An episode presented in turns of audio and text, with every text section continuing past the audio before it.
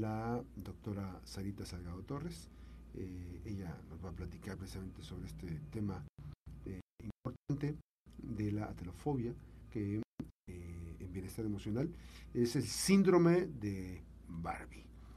la doctora Sarita Salgado tiene su consultorio en Avenida Constitución 2141, 2141. Eh, esta mañana también, precisamente, ahorita vamos a compartir los datos del, del, eh, del consultorio. 312 32 32 368 Gracias, doctora.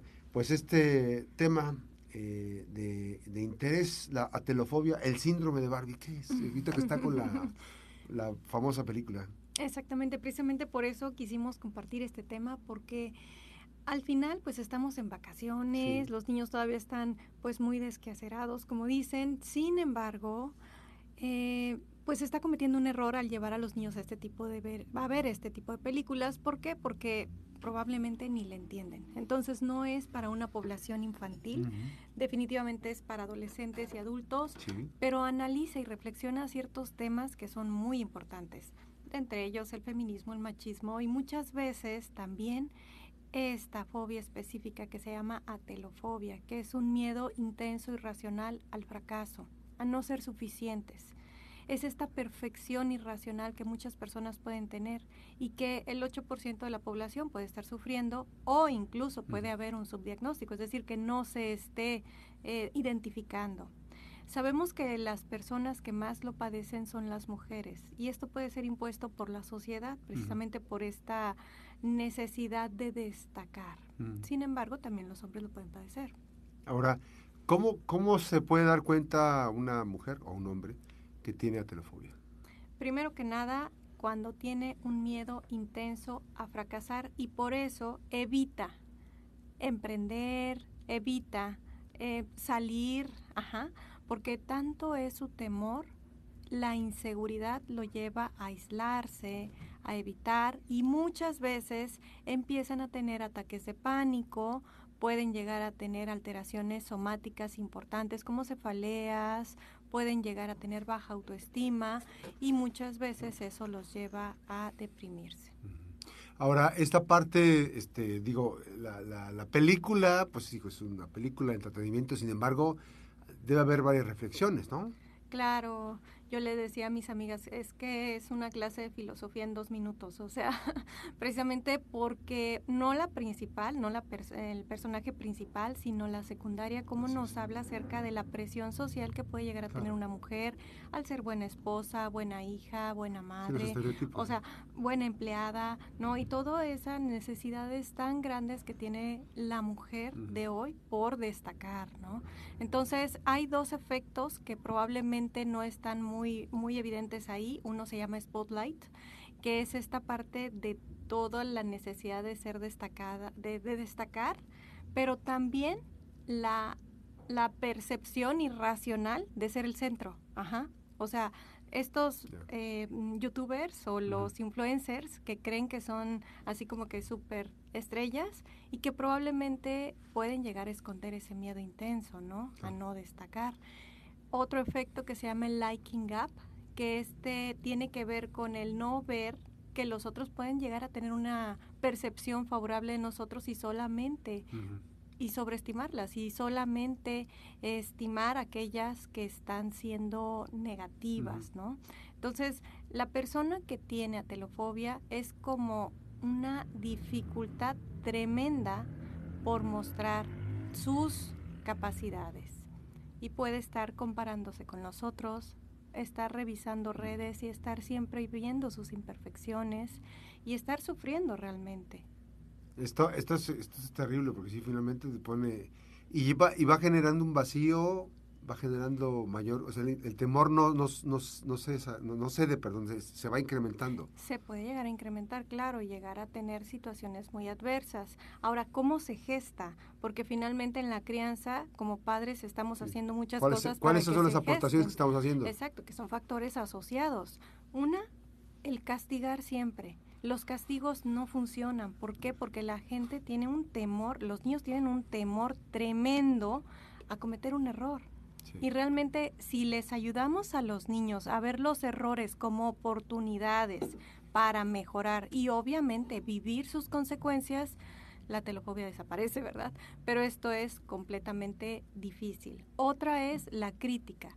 Estarlos criticando por su cuerpo, porque si comen o no comen de más, estarlos criticando por sus características físicas, estar criticando a los otros frente a y eso, Y eso lo estamos haciendo en etapas iniciales. Claro, los niños lo aprenden y lo viven.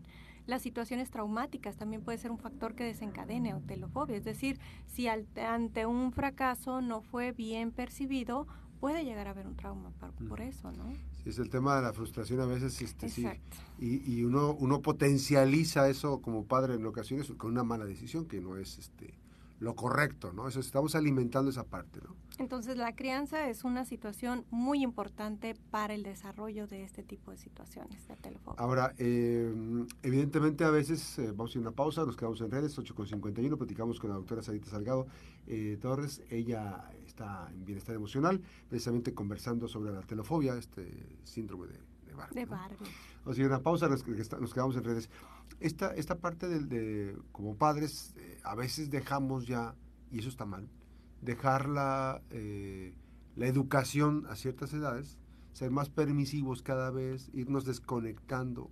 A veces nos desconectamos este, muy rápido y a veces va siendo muy lento, pero dejamos que los dispositivos, las redes sociales y todo vayan alimentando la personalidad de nuestras hijas o hijos. Claro, y, y estando en etapas sobre todo influenciables, como es la adolescencia, pueden llegar a identificarse con figuras que no son las más saludables, ¿verdad? Entonces, por eso es importante acompañar a nuestros hijos. No quiere decir limitarles completamente las redes, pero sí acompañarlos, qué están viendo y hacer una crítica y una reflexión muy productiva acerca de lo que están viendo o a quién admiran, ¿no? A ver, vamos a ver las tonalidades de quien admiras. Bueno, tiene cualidades, pero también tiene defectos como cualquier otra persona. Y valorar esos defectos como áreas de oportunidad para que él mismo o él, él o ella en la adolescente se dé cuenta que puede también tener esas áreas de oportunidad y mejorarlas, ¿no? Lo importante no es que se compare con el otro, sino que él o ella cada vez que tenga un logro lo vaya observando como precisamente un abono a su autoestima, ¿no? hacia él mismo. Ahora, en este, o sea, cuando cuando empiezan a salir elementos, este, ¿cómo se puede atajar, digamos? ¿Cómo puede ser, cómo puede contribuir papá o mamá a atajar esos, esos primeros eh, rasgos? Ese es un punto súper importante. Cuando nos damos cuenta, probablemente los padres, puede que ya haya un trastorno de la conducta alimentaria, puede que ya haya una depresión ya gestada, puede que haya ansiedad, entonces hay que atenderlo, pero hay que saber el origen y precisamente desde la sensatez como padres hablarles acerca de nuestros defectos que también tenemos porque todos tenemos defectos y empezar a, a, orillarlos a que ellos también nos digan qué opinan de sus propios defectos y que precisamente empecemos a tener una crítica constructiva. Bueno, así como él o yo como padre o madre puedo tener defectos, también puedo tener muchas virtudes y empezar a trabajar en ese sentido de la reflexión. Que, hay que ver como que las imperfecciones no forman parte, no son, no son un elemento negativo. ¿no? Este, hay que ver el potencial que hay. Exacto, y sobre todo la belleza. La belleza es tan subjetiva, o sea, probablemente algo que pueda ser muy bello para para alguien más, para mí no lo es, ¿no? Entonces, en ese sentido, hablar de que la belleza no quiere decir completa simetría en el cuerpo o tener unas medidas o incluso como la Barbie, tener todo bajo sus pies, no, o sea, que principalmente la belleza está en contemplar incluso nuestras imperfecciones.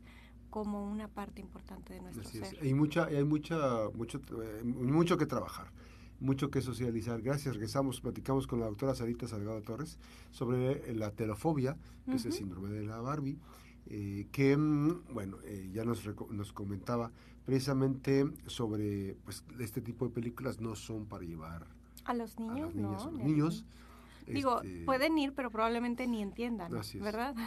Entonces, pues lo ideal sería que sea una crítica entre adolescentes y adultos, ¿verdad? y reflexionar, ese, ese ejercicio de ideas, ¿no? Finalmente, nos va a aproximar, y como decía la doctora Sarita Salgado, eh, en el caso específico, que esas imperfecciones ¿no?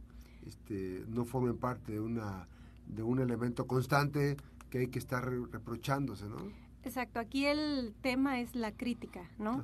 Que la crítica la podamos llevar de manera constructiva a precisamente ayudándole al niño adolescente o al adulto a reconstruirse y conocer que esas áreas de imperfección son precisamente lo que nos pueden llegar a ser únicos y bellos, ¿no? o sea, característica. exacto, porque si todos fuéramos igualitos, justo lo que estaba pensando esa parte, es, es, o sea, no tendríamos, diferencia. Exacto. Entonces, precisamente por eso hacemos clic con ciertas personas, porque esas imperfecciones también son parte importante de en la personalidad de, cada individuo, hombre o mujer, eh, está esa parte, esa característica y las formas, por ejemplo, de hablar de una mujer, de un hombre, eh, los hace únicos y hay algunos que les es atractivo la forma en que conversan, hay algunos que dicen, no, pues no me gusta, pero esa es la característica y no tiene que verlo uno como desventaja, ¿no? No, no, no, al contrario, sino esa área de oportunidad y sobre todo la comparación de la que hablábamos, lejos de compararnos con las personas eh, artistas de redes sociales, los este, youtubers o incluso los los influencers, vamos a compararnos con nosotros mismos, cómo éramos ayer y cómo queremos empezar a ser y empezar a crear esa escalera de la autoestima en donde haya autoconfianza, autoconcepto y autoeficacia percibida. Es decir, la autoeficacia percibida tiene que ver con qué tan capaz me siento de hacer ciertos retos. Entonces, estableciendo retos pequeños, podemos ir escalando para llegar a lo que queremos. Y, evidentemente el tema de la comunicación, el tema de la participación de papá y mamá en la crianza. En una crianza respetuosa incluye precisamente el evitar castigos, porque los castigos van a desarrollar precisamente, uno, que los niños nos mientan, dos, que precisamente se vea el error como algo catastrófico.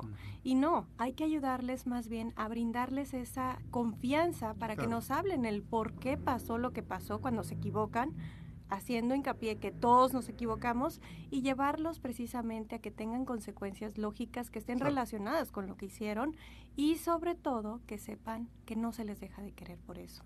Bienestar emocional con la doctora Sarita Salgado Torres esta mañana aquí en la Mejor FM, 92.5 Noticias, 96.1 Noticias.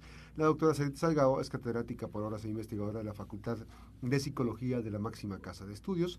Ella tiene su consultorio en Médica Norte, consultorio número 20, Avenida Constitución 2141, en la colonia Puertas del Sol, 312-32-368-98. Muchísimas gracias nuevamente por estar muchísimo gusto, muchas gracias.